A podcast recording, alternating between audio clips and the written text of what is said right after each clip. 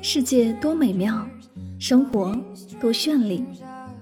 是啊，生活不止眼前的苟且，还有诗和远方的田野。身体和灵魂总有一个要在路上。关注柠檬香香，用声音带你去旅行。世界那么大，戴上耳机，我们一起去看看。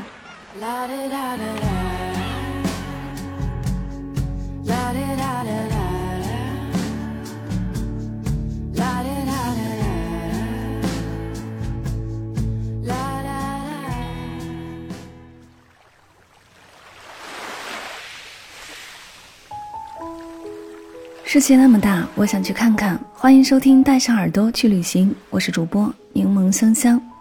今天的节目，让我们一起走进文艺乌托邦秦皇岛阿那亚的声音世界吧。总有人孤独，总有人抵达海边。每到盛夏，去海边就成了一种专属浪漫的旅行方式。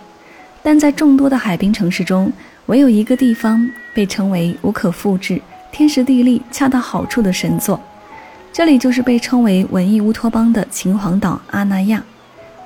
大家都知道，它是一个集美学、音乐、文学、建筑于一身的艺术天堂。就在今年八月份，我刚去了一趟阿那亚，在那里旅行的日子，我看到了艺术光环背后的另一个阿那亚。它不仅是一个地方，也是一种理想的生活方式，更是一种超然的旅行艺术。在这里生活会让你觉得，或许生活本就是阿那亚的模样。在这里旅行会让你在普通的日常生活中，发掘美好的小确幸。海风、沙滩、夕阳、美食、咖啡，在这里生活的每一天都更接近生活最本真的样子。建筑、影院、美术馆、书店，鳞次栉比，这里离艺术很近，离生活不远。完全可以实现惬意生活和文化艺术的双重体验。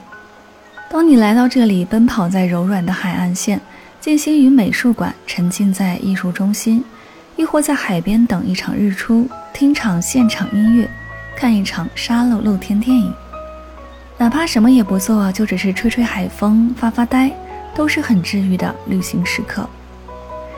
在这里，你也可以抛开一切过往和身份，成为一个自由的旅人。也可以走进孤独图书馆，与书为伴，做一个思考者。当然，你还可以是大海边的摄影师。总之，在这里，你大可不设限地尝试任何一种生活和角色，直到找到你自己。这也是阿那亚对热爱这片土地的人的夙愿。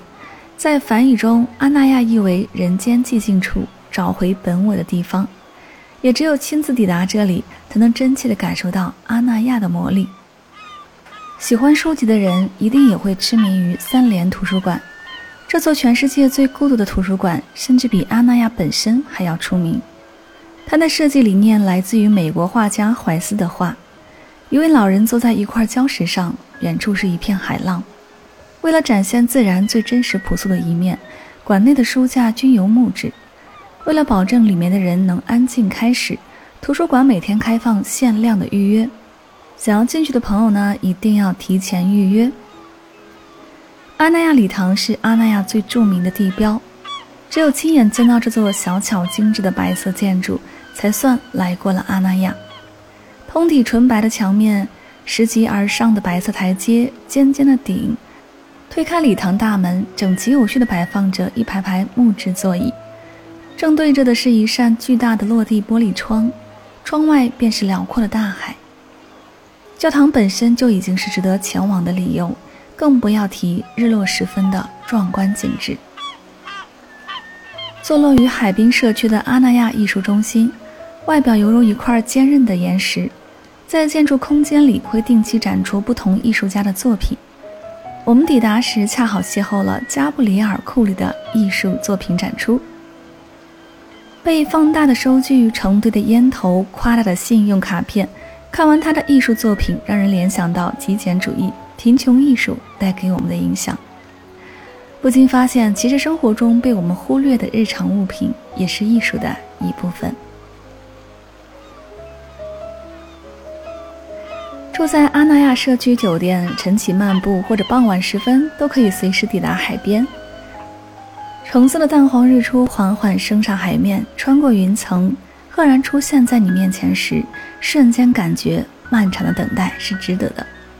或许这就是自然的力量，总能治愈你的坏情绪。如果你是和爱人、朋友一起来的，可以带上美酒和美食，在这里吹着海风，看着美景，享受海边的美好时刻。随着令人心动的阿尔法四开播，建筑师董工再次回到大家的视野。他最出名的海边教堂和海边图书馆，是他第一次如此频繁地出入在普罗大众的眼中。由此以后，阿那亚彻底成了建筑师、设计师、评论家、生活家探险的诗与远方。先锋建筑、沉浸展览、书店、买手店、美术馆，在阿那亚海边的沙滩上鳞次栉比，散落在自然间的荒芜之所。这里是很多人向往和喜爱的文化艺术飞地。阿那亚不仅是一个地方，也是一种生活。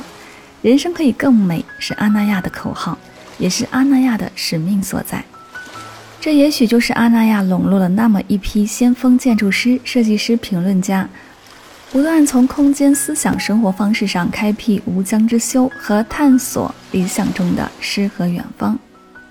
建筑大师崔姆托说：“当一个建筑的功能性需求远远小于精神需求的时候，就叫诗意的建筑。”阿那亚一定是翠姆托的拥趸。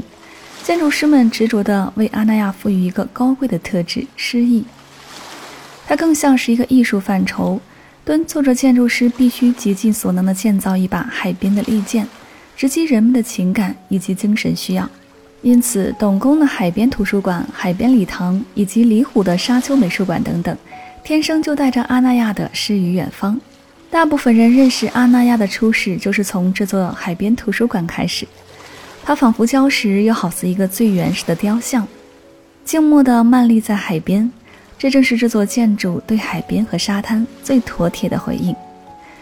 如果你漫步在空旷的阿那亚沙滩上，看着不远处伫立的海边图书馆，脑海中莫名浮现美国画家怀斯的一幅画，一幅是克里斯蒂娜的世界，少女俯身凝视着视线尽头的一座房子。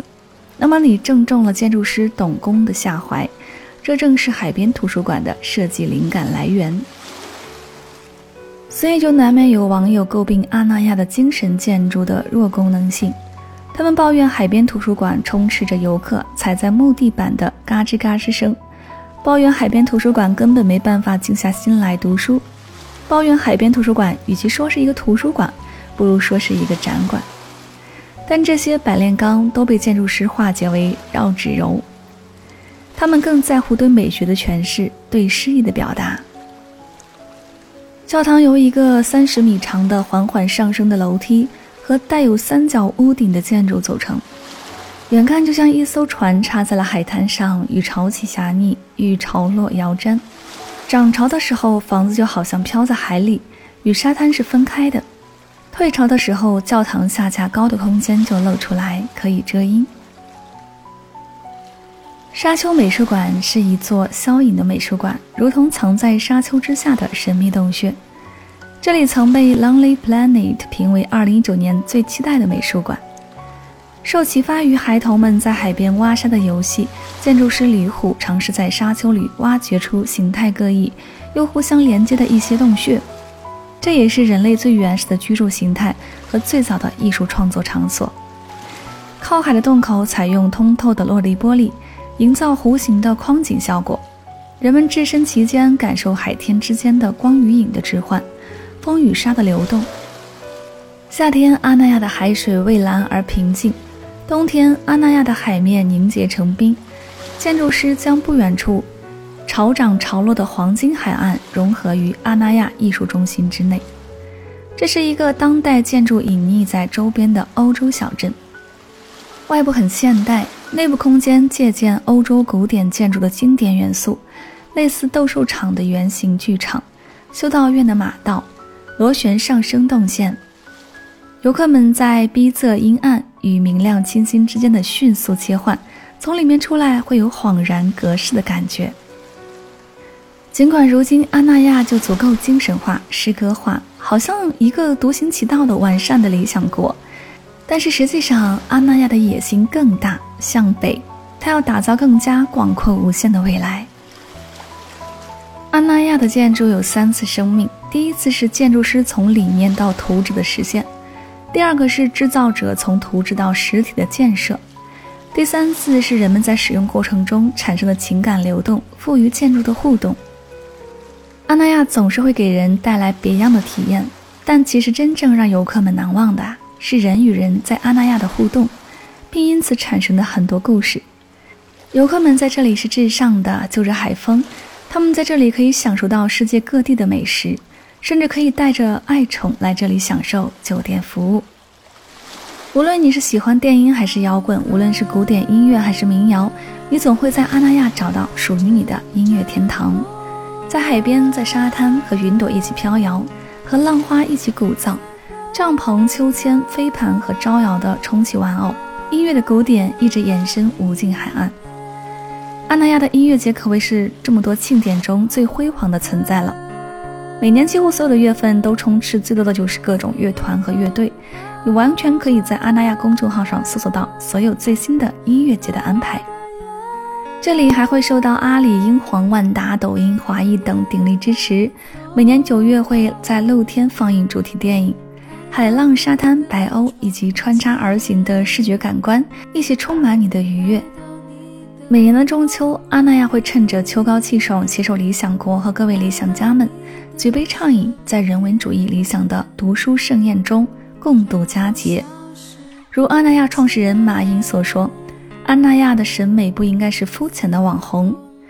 多年前那个网红的中国海边图书馆，设计者董工，如今口中的老网红，也像一面正在被打碎的镜子，打碎旧定义，接纳新故事，从一个封装的古典网红蜕变成一直流动的碎片场景。好了，以上就是今天的所有内容。我是主播柠檬香香，感谢你的聆听。我们不可以推荐旅行的目的地，而是以声音的形式带你漫游这个世界。我们下期节目再会。